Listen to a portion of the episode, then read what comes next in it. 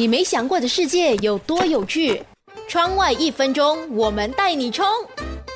蚂蚁是一个分工很细的物种，在蚂蚁的群中呢，有非常详细的等级跟分工的制度。其中有一部分的蚂蚁会被任命为侦查员，这些侦查员的任务就是在巢穴外任意的游荡徘徊，一直到偶然发现合适的食物来源。蚂蚁群中的侦探员有着非常好的方位感知能力，因为一旦他们找到合适的食物，他们必须要用最短的途径，直线的回到巢穴。